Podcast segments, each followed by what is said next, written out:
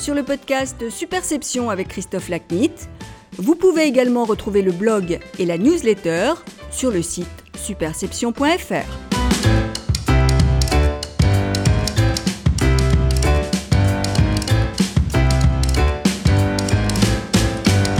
Bonjour, je suis ravi de vous retrouver pour ce nouvel épisode du podcast Superception. Aujourd'hui, mon invité est l'auteur et conférencière franco-danoise Maline Ridal, qui est notamment connue dans notre pays pour son best-seller Heureux comme un Danois. Notre conversation traite de l'étiquette numérique à partir de son dernier ouvrage en date, Je te réponds moi non plus, sorti il y a quelques semaines.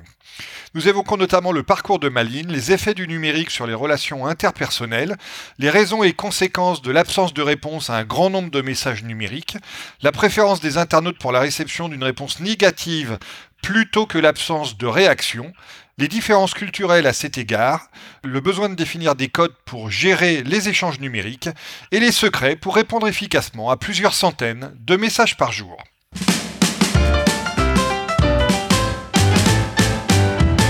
Maline, bonjour, merci beaucoup d'être euh, l'invité du podcast Superception euh, aujourd'hui. Bonjour. Maline, vous êtes connue pour euh, avoir écrit euh, donc un, un best-seller en, en, 2014. On va en reparler dans, dans, quelques instants, mais ça me permet de faire l'introduction sur euh, sur votre parcours, parce que vous êtes danoise, le, originaire du pays le, le, le, plus heureux du monde, et donc c'est le cœur de, de votre best-seller de, de, 2014. Donc, qu'est-ce qui vous a donné l'idée de voilà vous échapper du Danemark et de venir en plus dans le, le pays qui est pas forcément le plus connu pour son bonheur ni pour son optimisme, à savoir la France?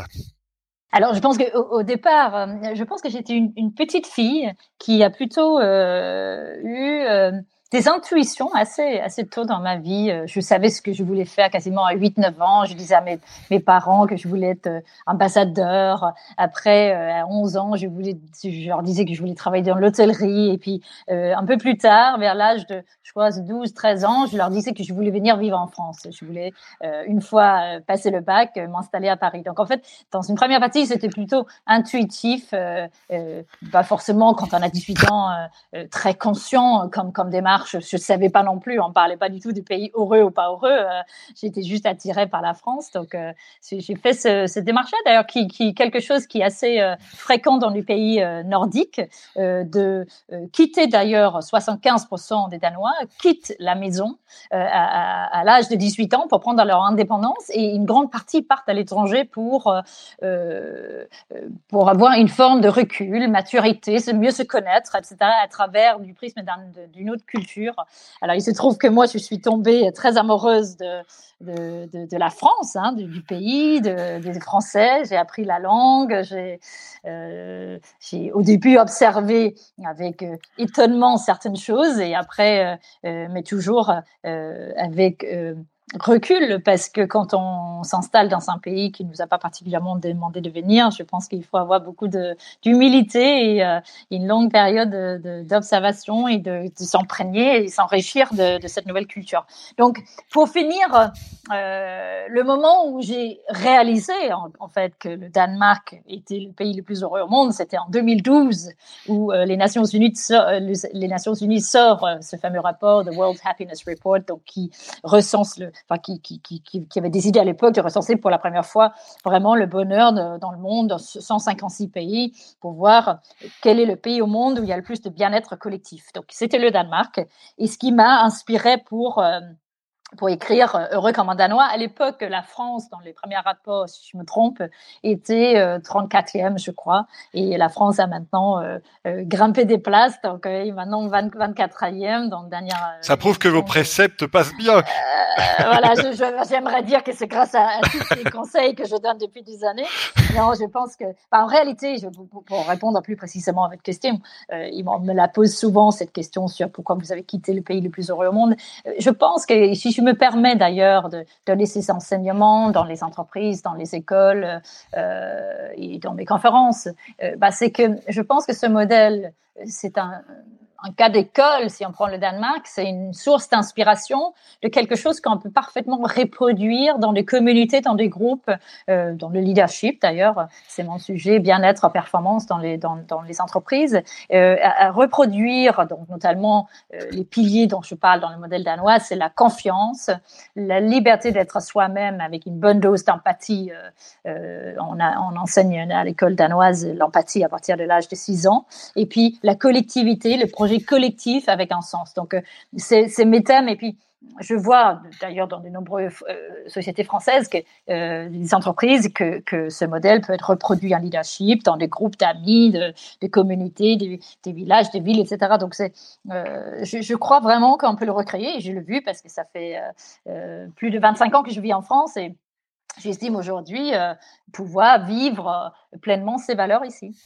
Alors, vous avez fait la première partie de votre carrière dans la dans la communication. Euh, qu'est-ce que que vous avez appris pendant ces ces différents rôles que vous avez fait notamment dans l'industrie du luxe? Alors, à nouveau, euh, mon parcours euh, a été guidé par les rencontres. Donc, la première partie, qui est celle de Bang Olufsen, qui donc là une marque audiovisuel euh, luxe haut de gamme danoise, euh, ça a été un, choix parce que la directrice Elisabeth Sandager à l'époque, parce qu'elle était là. Donc, je suis allée chercher ce, cette société parce qu'il y avait Elisabeth. donc, j'ai surtout appris, bon, j'ai appris des, si vous voulez, euh, des codes du luxe, etc. Des. Mais moi, c'était au tout début de ma de ma carrière, c'était encore euh, en une partie, j'étais encore à l'école, en stage, etc.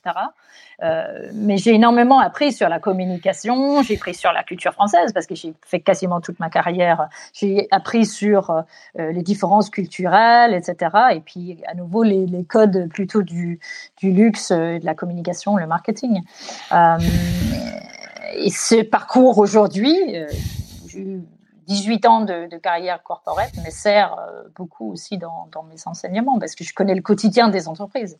Après, vous avez donc euh, sorti le, le livre euh, Heureux comme un Danois en 2014, et du coup, vous avez décidé de, de, passer de l'autre côté de, de, la barrière, de devenir entrepreneuse et de créer une entreprise de, bah, de, de coaching, de conférences et de, et de conseils. C'est ça? Oui, en 2014, quand je sors Heureux comme un Danois, j'étais encore en poste en tant que directrice de la communication de, du groupe Ayad, les hôtels euh, en Europe, Moyen-Orient et l'Afrique. Et euh, j'avais écrit et lancé le livre parallèlement. Mais comme le livre, on va dire, euh, euh, les planètes se sont un peu alignées pour ce livre, et là, j'ai eu la chance parce qu'il a été traduit en plusieurs langues. Et donc, du coup, je me trouvais un peu face à une situation où je me disais, mais soit euh, je le fais vraiment, c'est-à-dire que je suis mon livre dans le monde et je j'en fais une nouvelle vie. Euh, qui, bah, le livre en soi, c'est un modèle économique qui est très fragile, qui est très compliqué, euh, voire un peu non existant euh, sur le long terme, sauf pour quelques quelques, quelques, rares exemples. Euh, donc, le, le, la manière dont on, on, peut vivre et créer un univers autour, c'est les conférences, les, les, les, formations, les enseignements, etc.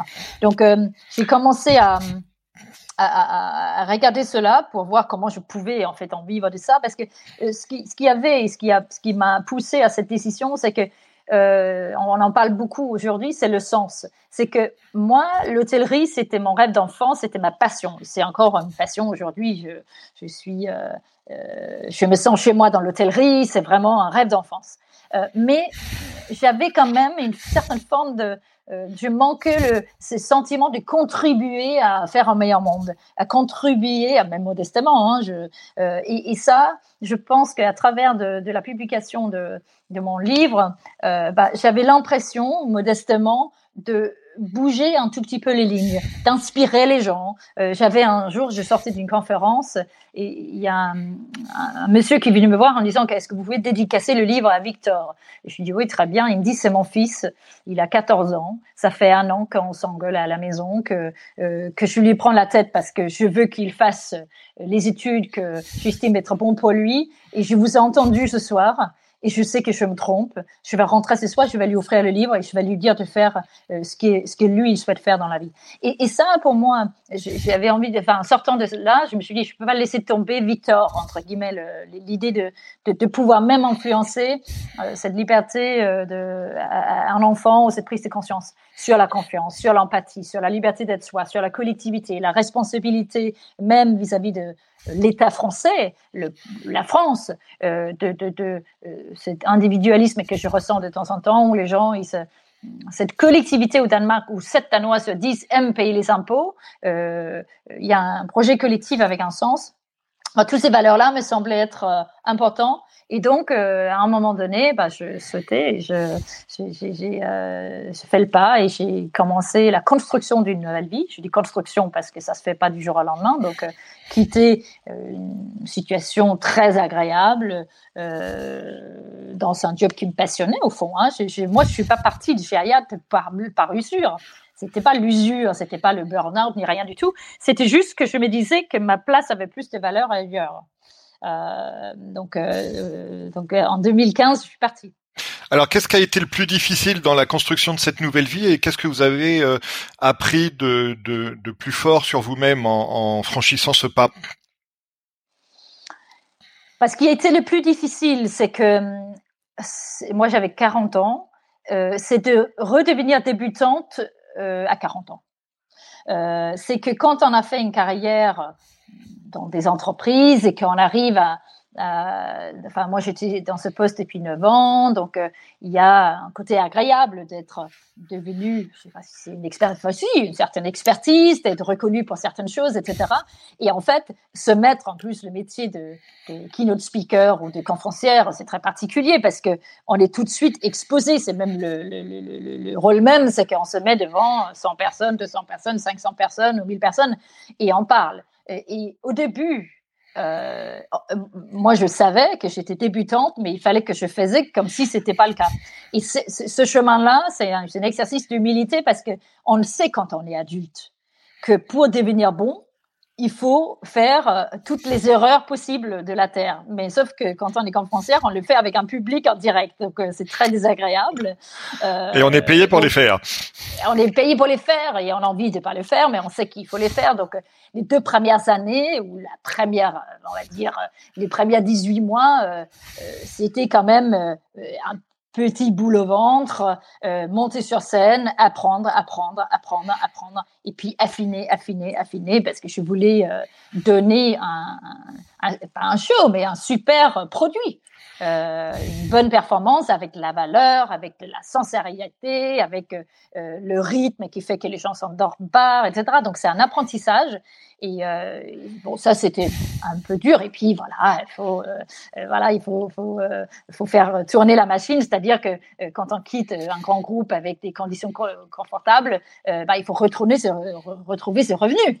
Et donc c'est évident que c'est un, beaucoup plus irrégulier au début, il faut le construire il faut créer une, une, réputation, une image, etc. Donc, ce chemin-là, mais en même temps, c'est très intéressant. Et puis après, une fois qu'on passe de l'autre côté, où on est à l'aise sur scène, où euh, on a des clients qui rappellent parce que ils ont trouvé ça super, ils le disent à leurs collègues, leurs amis, etc.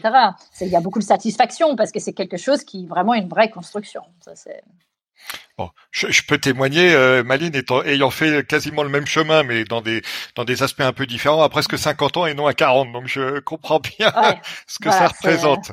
Ouais. Euh, alors, on va parler du livre euh, qui qui est l'actualité d'aujourd'hui, donc qui s'appelle Je te réponds moi non plus, euh, qui vient de sortir chez euh, chez Flammarion et qui va constituer le, le cœur de notre conversation. Moi, mon, mon sujet principal, c'est le bien-être et quelque part le bonheur, si vous voulez. Donc, heureux comme un danois, j'ai fait un deuxième livre qui traite aussi le sujet du, le bonheur, sans illusion.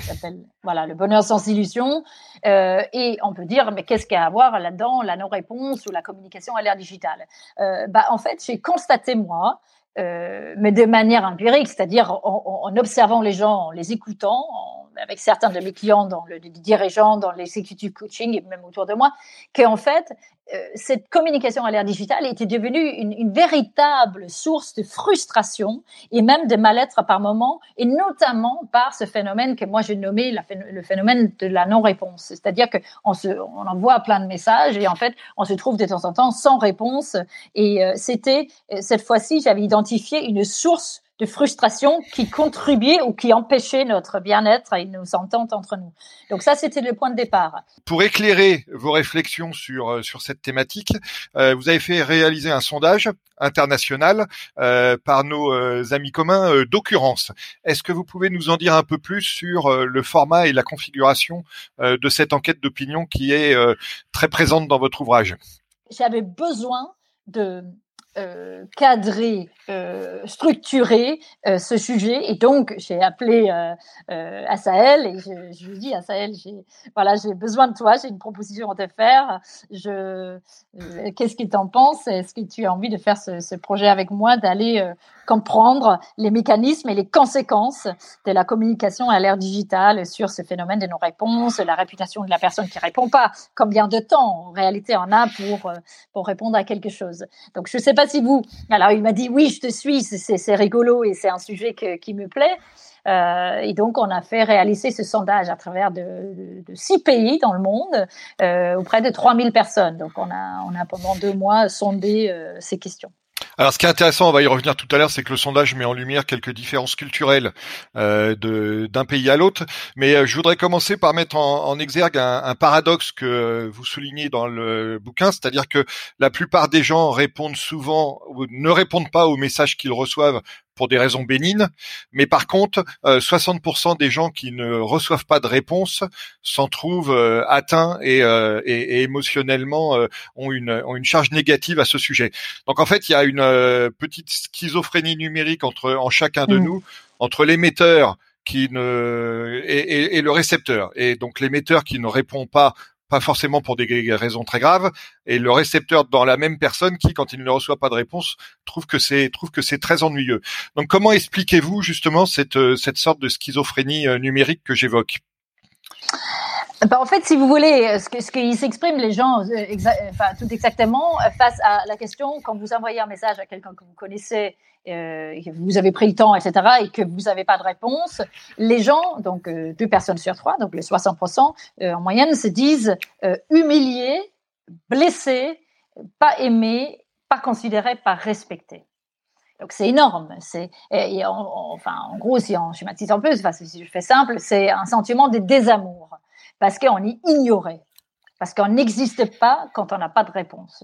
Et en fait, si vous voulez, cette absence de réponse fait appel ou réveille toutes nos insécurités.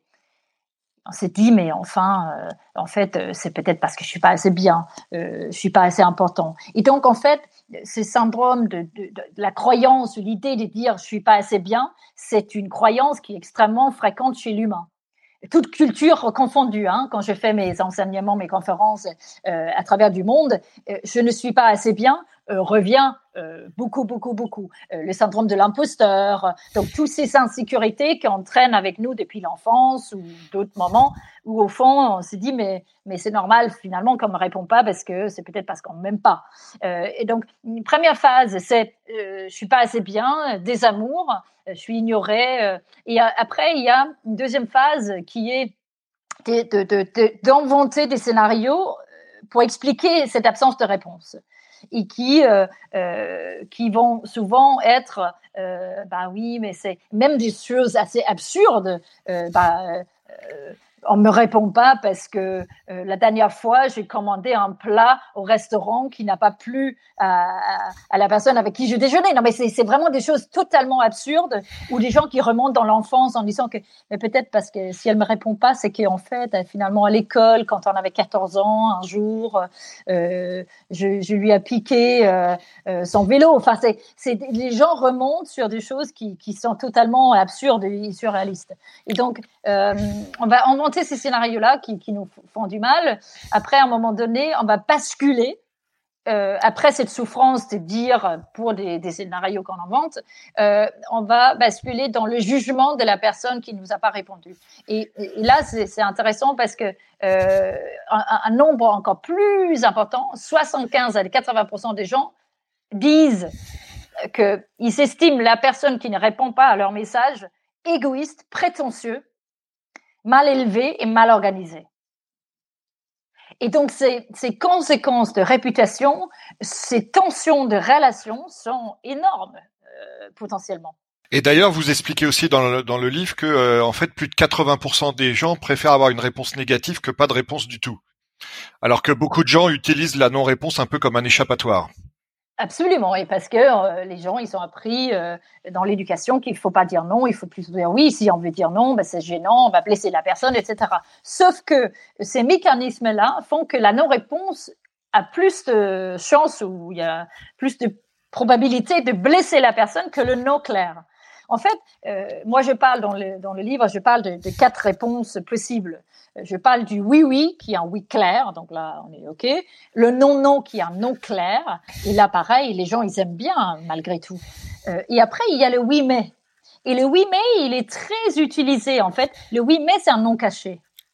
On compte sur l'usure. C'est les fameux euh, euh, calendes quand on dit euh, à quelqu'un, on croise un copain de l'école qui nous dit ah bah finalement déjeunons ensemble, on reçoit ce texto et on s'est dit ben non, j'ai pas envie. On peut pas dire non parce que c'est gênant, parce que c'est un copain de l'école. Donc on va dire c'est un peu chargé en ce moment. Euh, on, verra ça à la rentrée.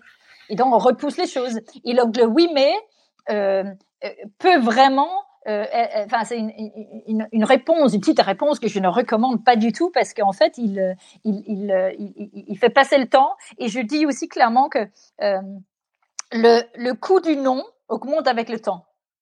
Le non rapide où on est libéré on passe à autre chose. Euh, admettons que vous me proposez de venir vous m'inviter gentiment dans votre podcast et je vous dis non tout de suite vous passez à autre chose, vous passez à demander à d'autres personnes. Euh, si je vous dis oui, mais, mais non, et en fait, je vous repousse un mois, deux mois, etc., en fait, ça, ça, ça peut tourner en vinaigre assez rapidement et les gens peuvent nous en vouloir parce que très souvent, le oui, mais finit par un non mais au bout de six mois. Et donc les gens, ils ont l'impression qu'on s'est, moqué d'eux pendant ce temps-là. Après, il reste le non mais, c'est plutôt euh, une intermédiaire parce que on dit clairement non, non, je vais pas faire le podcast. Euh, mais euh, j'ai une autre danoise qui est très compétente, qui adore les podcasts, et d'ailleurs que je peux vous présenter. Peut-être que ça vous intéresse pas, mais en tout cas, c'est une ouverture qui est plutôt doux. C'est gentil, c'est pas douce par rapport à un non, non non. Mais le, mais le oui mais est assez glissant. On parlait tout à l'heure du, sondage et euh, des approches dans les différents pays. Euh, vous, vous, citez notamment euh, l'approche en, Corée. Est-ce que vous pouvez nous, nous, raconter les, différences culturelles que vous avez rencontrées dans les résultats du sondage, donc à l'égard de, de la non-réponse? Mais en réalité, il n'y en a pas tant que ça, euh, des différences. Pour après, on peut mettre. Euh, je crois que les Français disent majoritairement d'être blessés face à une non-réponse, alors que les Coréens, il me semble, je, ne suis pas totalement, euh, mais je pense qu'eux, ils sont plus humiliés. Euh, euh, après, il y a aussi les notions. Les, les, ceux qui sont le plus touchés par la non-réponse, en tout cas qui l'avouent, euh, c'est les Coréens, parce que je pense qu'il y a un côté euh, perdre face. Voilà, exactement, ouais. Euh, c'est humiliant que l'autre nous ignore. je pense que d'ailleurs, c'est assez marrant à cette, cette question-là, je pense qu'il y a une partie, même de, de, de, quand on dit deux personnes sur trois, moi je pense que c'est euh, je pense que tout le monde est un peu concerné, que de temps en temps, euh, on prend mal nos réponses. Euh, bon, il y a des gens qui sont plus sensibles à ça que d'autres, mais en réalité, je pense que ça nous concerne tous. Ce qu'on voit en revanche, et ça c'est aussi un point important dans le sondage, c'est que à partir de quel moment on considère qu'on est face à une non-réponse? C'est-à-dire que quelle est la tolérance dans le temps passé? Est-ce que vous m'envoyez un mail et au bout de, enfin, tout de suite, vous considérez qu'il faut que je réponde vraiment dans, dans, dans, dans les 10 minutes de, l'envoi du mail ou du, du, texto, ou est-ce que euh, on considère qu'une non-réponse intervient au bout de 48 heures ou une semaine Donc, on a sondé aussi, et là, on voit quelques différences culturelles, et on voit notamment euh, chez moi, donc au Danemark, euh, il y a, les gens sont pas du tout patients. Donc, sur les messages instantanés, donc SMS, WhatsApp, Messenger, etc. Les Danois, 20% des Danois, et je crois que c'est 20% des Coréens, euh, bah, ils demandent une réponse, 20% demandent une réponse dans les médias.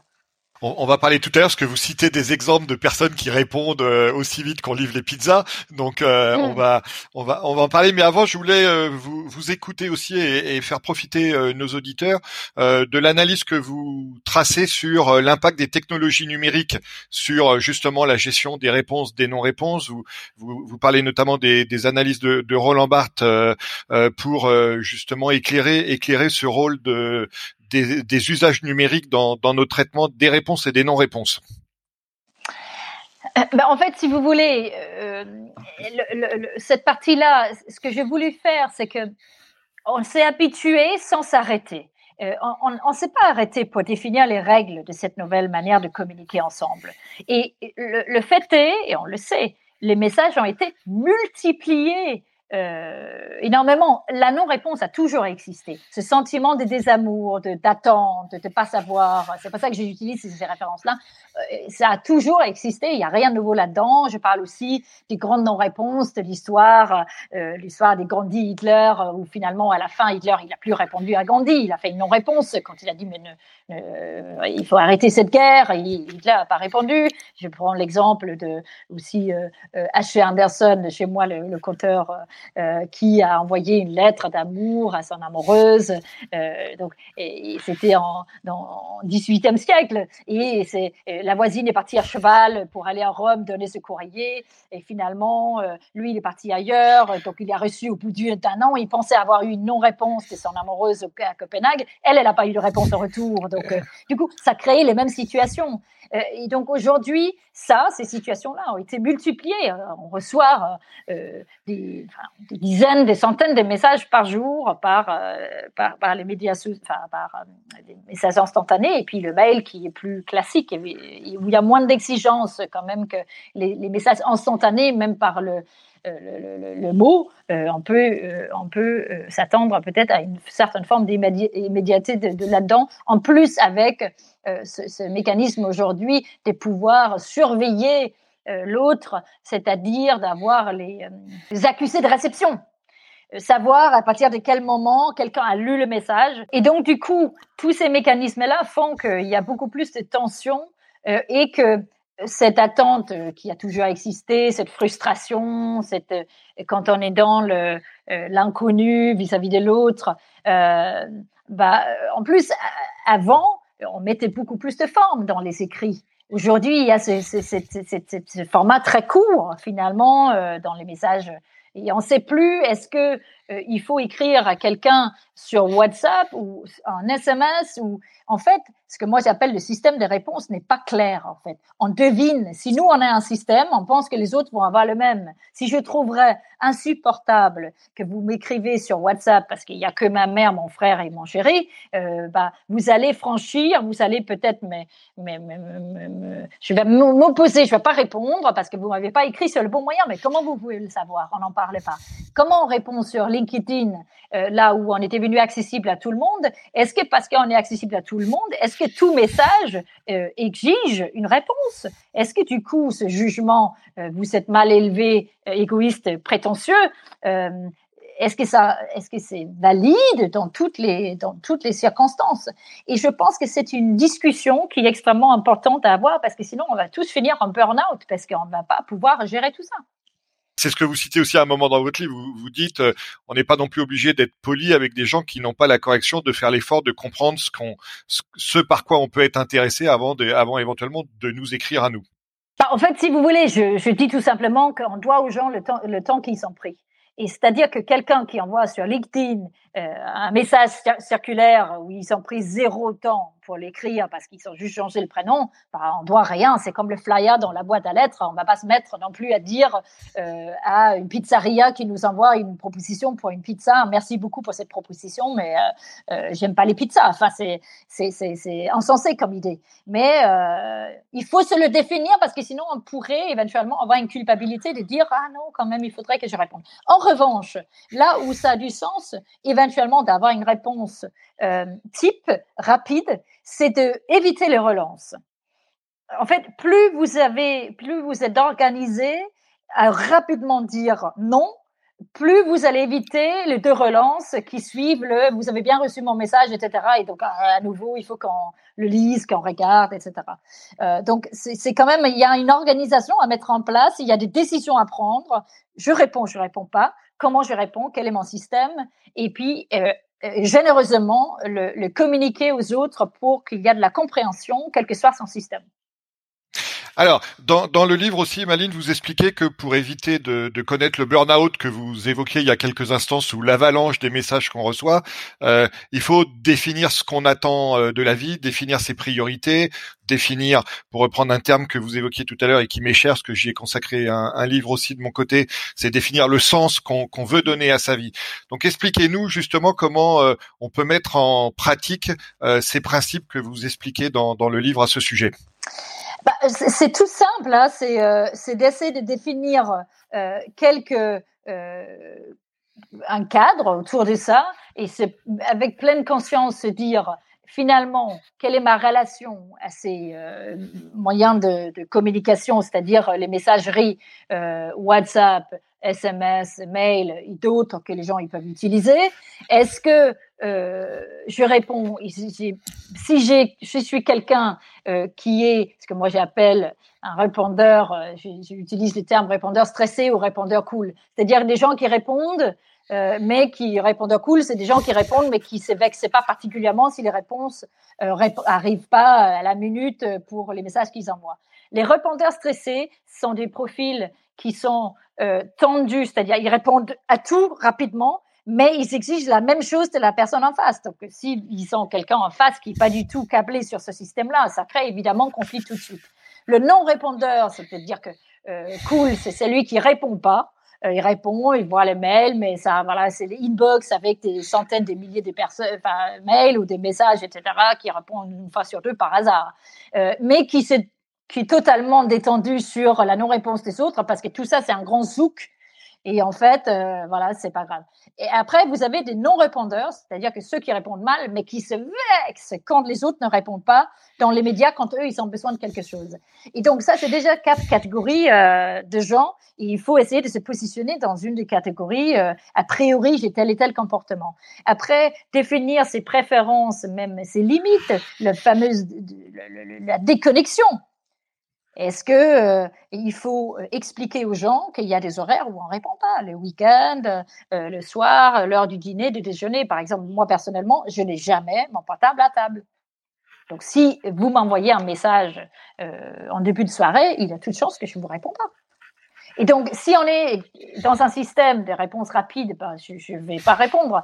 Mais l'avantage de quand on est dans, des relations, soit dans, une entreprise ou avec des, même des amis proches autour, c'est de comprendre et connaître le système de l'autre pour pas imaginer des choses qui n'existaient pas.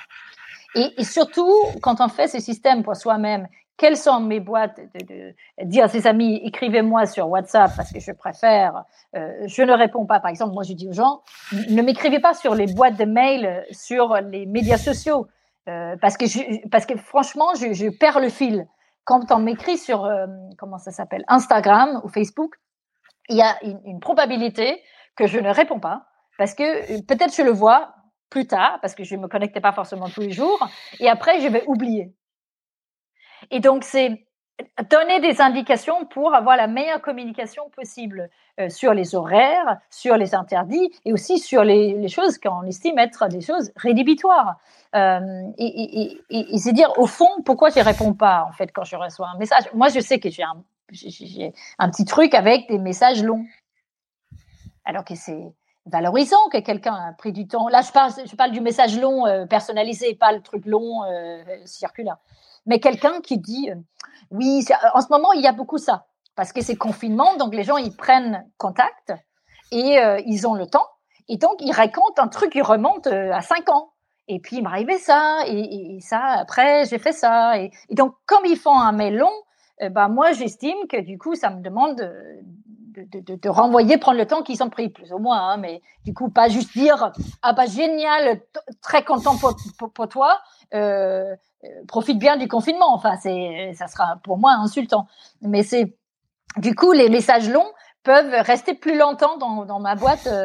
mais moi, j'ai pas de problème, par exemple, au nom. Donc, les, les fameux 80% qui, euh, qui préfèrent un, un, non une réponse négative et voire, désagréable. J'essaye de pas être désagréable, mais euh, ils sont plutôt bien servis avec moi parce que du coup, je j'essaie de dire non et être clair et avancer dans, dans, dans ce sens-là. Donc, c'est d'essayer pour ne pas culpabiliser, être clair avec soi-même sur son système, sur chaque média, ce qu'on doit aux gens, ce qu'on a envie de faire, là où on a envie d'être présent, tout en sachant, et ça c'est important, que si vous dites moi, j'ai pas envie de répondre. Euh, les besoins des autres, ça me concerne pas.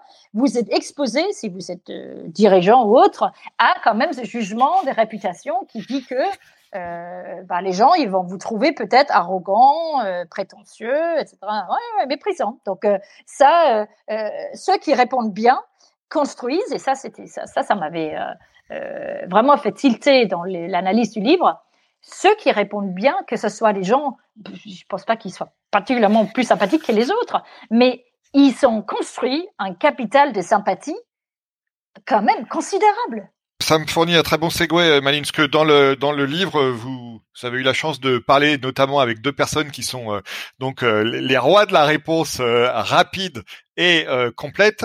Euh, l'une qui est euh, Martine Sorel, l'ancien patron de WPP, mm. que évidemment tout le monde connaît dans les métiers de la com, qui répond en général en moins de 30 minutes, c'est pour ça que je parlais des, des livreurs de pizza mm. tout à l'heure, aux messages qu'il reçoit. Et l'autre étant Jean de la Roche-Brochard, qui est un des, des bras droits de, de, Xavier Niel, et qui traite plus, de 300 messages par jour, avec vous qualifiez dans le, dans le bouquin de Human Machine. Donc, est-ce que vous pouvez donner à nos auditeurs, sans déflorer évidemment tout ce qu'ils pourront euh, lire dans le dans le livre que, que je les invite à, à acheter. Mais est-ce que vous pouvez donner quelques quelques conseils tirés de l'expérience de ces deux euh, rois de la réponse? Alors le, le Martin, sœur Martine Sorel, pourquoi je l'ai contacté Alors c'est évidemment euh, drôle parce que quand on contacte quelqu'un en disant que vous êtes une, une référence absolue dans votre capacité à répondre, ça sera vraiment le comble s'il me répond pas. Donc, il se trouve qu'il m'a répondu très rapidement. Mais enfin, c'est euh, à travers du monde, une fois que j'ai eu l'idée du livre, j'en parlais tout le temps. Donc, quand je partais pour mes voyages, mes conférences, etc. Dès que j'étais à table avec quelqu'un, je disais, il a nos réponses, est-ce que vous connaissez des gens? Et, et, et Sœur Martine Sorel, on me le citait tout le temps. disait, il y a un homme qui est incroyable, il répond à tout, etc. Et euh, c'est là où j'ai dit que euh, il a répondu rapidement, il répond à tout et euh, il a continué à me répondre très court. Euh, je pense que dans le livre, j'ai répondu, il a répondu happy to, point. OK. C'est typiquement des gens qui répondent OK, point. Donc, ils répondent et en fait, ça, ça crée une espèce d'empathie parce que c'est des grands hommes d'affaires, etc. Donc, on se dit, bah, ils m'ignorent pas, j'existe à, à, leurs yeux. Et en fait, en réalité, je crois que Sir Martin Sorel dit non tout le temps. Mais en fait, les gens, il apprécie qu'il prend le temps de dire non. Et lui, c'est une vraie, euh, je sais pas si c'est une stratégie, mais c'est une vraie manière d'agir avec le monde. Il a été PDG d'un grand groupe de communication, donc on peut dire qu'il est un peu dans le métier, mais bon, enfin, c'est l'autre personne que j'ai interviewée, qui est Maurice Levy, qui aussi, qui est le grand patron du Publicis, qui, qui lui aussi a cette réputation en France. En France, c'est la personne qu'on cite pour la réponse avec donc euh, Xavier Niel aussi, qui apparemment reçoit euh, des milliers de messages et il répond à tout. Euh, donc, je trouvais ça intéressant. Euh, et eux, ils sont construits cette capitale des sympathies là-dessus. Et en fait, là, bah, bah, le secret de cela, euh, c'est plutôt euh, de, dans, dans, de, dire, de prendre le temps pour le faire. C'était une priorité. C'est une priorité dans leur journée. Donc, ils sont organisés euh, avec différents types de réponses. Euh, euh, Martin, Sœur Martine Sorel une, une, ou deux assistantes. Euh, il est bien organisé. Euh, donc, il fait gérer des choses, mais il répond, il traite euh, il laisse pas euh, s'accumuler. Je pense que ça, c'est une des clés, c'est de la non-accumulation, c'est de traiter rapidement. Euh, Jean de la Brochard. Inbox zéro. Inbox zéro, mais, mais, mais pas, parce que ça, c'est, ça voudrait dire tout de suite euh, traiter tout. Jean, Jean de la Roche-Brochard, et d'ailleurs, l'expression du human machine, c'est le, le titre de son livre. Il a publié un livre qui s'appelle Human Machine. Et, et lui, il avait de la méthode où il avait à la fois des différentes couleurs, où il triait des mails, des noms tout de suite, comme ça, il pouvait faire avec la main gauche en disant que not interested. Parce que lui, il reçoit toutes les demandes de, fonds d'investissement de Xavier Niel. Donc, c'est par milliers, évidemment. Et il avait des noms tout de suite. Il y avait des mails qu'il pouvait traiter à des moments dans la journée où il fait c'est le zéro inbox. Et il y avait des mails plus longs qui demandaient une réflexion qu'il mettait euh, où il a des moments euh, deux fois par semaine où il fait zéro zéro inbox. Vraiment, il dit totalement. Mais cette organisation, il parle aussi, euh, petite astuce, il dit, euh, il m'a donné rendez-vous, il m'a dit c'est 45 minutes. Et je dis ah bon, il dit, bah oui, parce que moi, le quart d'heure, je l'utilise pour, du coup, répondre à des mails pour jamais prendre du retard. Euh, jamais de rendez-vous avant, je crois que c'est 10 heures et pas après 17 heures. Donc, en fait, il, il, il, euh, il maîtrise son temps, il, euh, il, il prévoit, il organise des plages d'horaire pour faire ça. Et du coup, il est dans une gestion où il n'est pas envahi par ça parce qu'il le gère. Et c'est lui qui a décidé ce système-là. Et ça, évidemment, c'est des bonnes méthodes à noter. Il faudrait une certaine forme de discipline. Et surtout, ce qu'il dit, et moi je le rejoins fortement sur ce point-là, euh, c'est que il dit, il ne faut pas avoir peur de dire la vérité. Et ce qui rejoint les 80%, ils disent non, mais dites-nous non, même de manière désagréable, on préfère. Et c'est et ça, je pense que c'est un enseignement qu'il faut vraiment y méditer un peu là-dessus. Euh, bon, moi, je préfère que les gens disent non de manière agréable, mais, mais, mais même le not interested de, de Jean de la Brochard, pour quelqu'un qui veut de l'argent, bah, ça va parce que du coup, on passe à un autre fonds, on, demande à sa famille d'investir dans la société, mais en tout cas, c'est clair, on passe à autre chose. Et ça, on libère les gens. C'est pas ça que la non-réponse garde les gens en tension, en attente. Alors que si on veut les libérer pour qu'ils passent à autre chose, bah c'est faut, faut, faut, faut, donner une réponse. Ou on peut dire merci pour votre mail, j'ai besoin d'un temps de réflexion, je reviens vers vous dans une semaine, etc. Mais avoir euh, une, forme de, système organisé là-dedans. Dans le livre, vous, vous, évoquez aussi une checklist avec euh, six sujets, six items pour euh, pour gérer justement les non-réponses. Là, je les ai notés. Hein. Il y a la, relation, la nature du message, mmh. le nombre de messages supposés, le canal de communication, le moment et le temps, qui est un peu une méthode justement pour ceux qui seraient euh, notamment un peu stressés par l'absence de réponse, de manière à, à gérer cette attente. Oui, parce que en fait, au début, quand on envoie un message euh, quelle est la nature de la relation à qui on envoie le message? Est-ce que c'est ma mère? Et dans ce cas-là, la relation est acquise. Mais ou est-ce que, admettons qu'on envoie euh, à des prospects ou une relation professionnelle, est-ce que c'est euh, bah, un proche, inconnu Est-ce que on se parle rarement, on est formel, informel? Et est-ce que, dans un premier temps, dans, la, dans la relation, est-ce que cette personne d'habitude, c'est plutôt un répondeur ou un non-répondeur? Bon, déjà, ça, c'est dans la relation. Qu'est-ce qu'on sait de la personne à qui on écrit? Ici, c'est rien. Ben, on peut euh, euh, partir sur le contenu du message. On ne sait pas, admettons qu'on ne sait pas quel est le profil. On peut après supposer, c'est pour ça que je parle du nombre de messages supposés.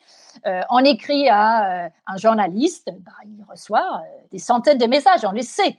Euh, donc, euh, quand on sait que c'est beaucoup, beaucoup de messages, bon, la, probabilité qu'ils nous répondent est moindre quand même. C'est pas systématique, mais on peut quand même imaginer des choses autour de ça qui expliquent euh, non-réponse. La nature du message, c'est que euh, moi, j'ai envie de responsabiliser aussi les gens qui balancent des messages dans tous les sens, sans penser euh, à, celui qui va le réceptionner. Et, là, je demande aux gens de faire, euh, de faire utilisation d'un peu plus d'empathie. C'est-à-dire que le message que je viens d'envoyer, en quoi ça intéresse celui qui va le recevoir?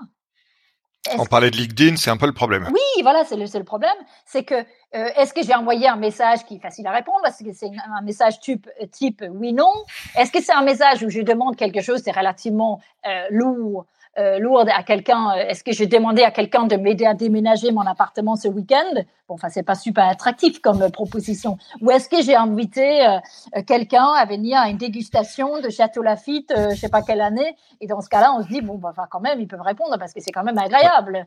donc, quel est le contenu du message? Est-ce que je demande de Est-ce que j'ai pensé à la personne dans ma démarche, ce que, ce qui pourrait motiver la personne ou intéresser la personne dans le message? Je trouve que cette hygiène-là, on doit l'avoir par rapport à ça. Euh, et après, il y a le canal de communication. Est-ce que on sait que euh, est-ce que c'est le mail, le SMS Il y a certains dirigeants qui disent mais envoyez-moi un SMS parce que le mail en fait je suis pas c'est mon assistante etc. Donc il peut y avoir des choses comme ça où il faut connaître exactement là ils répondent là ils répondent pas. Euh, le moment parce que j'ai envoyé le soir jours fériés, le week-end, des périodes chargées, la rentrée, on le sait, juste avant Noël, on le sait.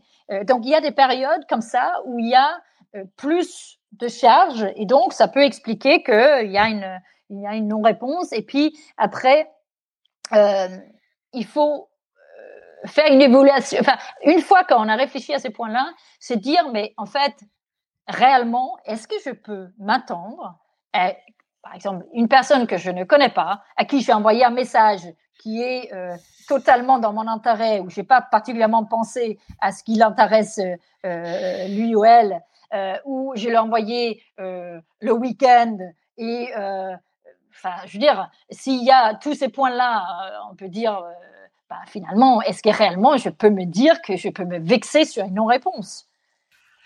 Et, ça, c'est une analyse qui est faite assez rapidement, hein, euh, mais c'est bon de le faire parce que souvent, on voit peut-être que dans les six points, euh, qu'on est peut-être un peu responsable soi-même, qu'il n'y a pas de réponse. Oui, ça permet de relativiser. Ah, bah oui. Alors, Maline, euh, comme vous le savez, euh, chaque épisode du podcast Superception s'achève avec une question liée à l'actualité. Donc, euh, ce que j'avais envie de vous demander, et ça fait aussi le, lien avec ce qu'on s'est dit en, intro sur le, bonheur et, la quête de sens, c'est comment analysez-vous et comment vivez-vous la, crise du, du Covid-19 justement par rapport à cette relation au bonheur et cette quête de sens qui nous anime tous? Euh, bah, moi, je, ce, confinement, je pense que c'est. Alors, je tiens à dire d'abord que, évidemment, c'est une crise sanitaire euh, qui est terrible pour tous ceux qui sont touchés pour la santé, évidemment ceux qui, qui ont perdu des, des êtres chers, etc. Donc, c'est, personne n'a voulu cette, euh, cette situation qui est terrible de plein de points de vue, aussi économiques, etc. Une fois que c'est dit, on est dedans, donc on n'a pas le choix de le gérer. Je pense que si une fois que j'ai traité ça, euh, il y a une chance, une opportunité formidable euh, parce que les gens se trouvent euh, isolés avec une forme d'arrêt du temps imposé et chez eux, sans pouvoir meubler, mettre en musique, faire du bruit. En fait, on se trouve chez soi, face à soi, face à ses choix. Et ça, c'est en fait ce temps d'arrêt pour se poser des questions. Il y a des gens dans une vie qui ne le prennent jamais. Sauf accident de la vie, je casse une jambe et puis du coup je suis à l'arrêt ou je tombe malade et du coup je suis à l'arrêt. Mais là c'est une période en plus collective où tout le monde est dans le même bateau. Euh, donc je pense que en termes de et, et en fait pour moi le confinement c'est quoi? C'est c'est une loupe grossissante c'est un miroir grossissant sur, sur ce qui en est. C'est-à-dire que sur la réalité de notre couple, sur la réalité de notre relation avec nos enfants, avec nos amis, et aussi pour les entreprises, c'est un, une loupe grossissante sur le leadership mis en place. Tous ceux qui ont été obligés de, euh, de, mettre en place le, le, télétravail, bah, ceux qui n'avaient pas une culture de confiance, je peux vous dire que moi j'en ai vu des dirigeants qui ont envoyé des, des feuilles de XL à leur comité de direction pour remplir euh, euh, heure par heure ce qu'ils faisaient de leur temps. Vous imaginez, on, est en 2020.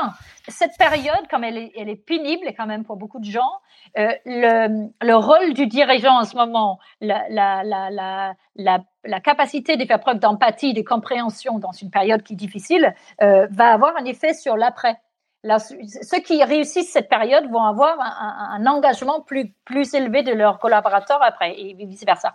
Donc, je pense que c'est une, c'est une chance de plein de points de vue euh, personnels, collectifs, de se reposer la question, même sur le monde, parce qu'on voit bien que euh, en temps passé, tous ces artifices de consommation, de, de, sortie, etc., euh, finalement, même si ça nous manque bien sûr un peu, euh, bah, on constate, enfin en tout cas moi je constate qu'on peut très bien vivre avec euh, très peu finalement. On a deux trois tenues qu'on met les mêmes tous les jours parce qu'en fait on sort pas. Et puis tous ces je sais pas, ces habitudes qu'on a pris, ah, il faut que euh, que je sorte, que j'achète, etc. Ben, euh, finalement, euh, sans ça, ça, se passe très bien. Donc on revient un peu à l'essentiel. Donc je trouve ça, je trouve ça super. Bon bah écoutez Maline, c'est sur ce message d'optimisme euh, que nous allons euh, achever euh, notre conversation à laquelle je vous remercie d'avoir participé et donc je j'encourage tous nos auditeurs à acheter je, je te réponds moi non plus votre livre sur en quelque sorte l'étiquette numérique. Merci beaucoup Maline. Merci à vous. Merci d'avoir suivi cet épisode du podcast Superception. Vous pouvez également retrouver le blog et la newsletter sur le site superception.fr.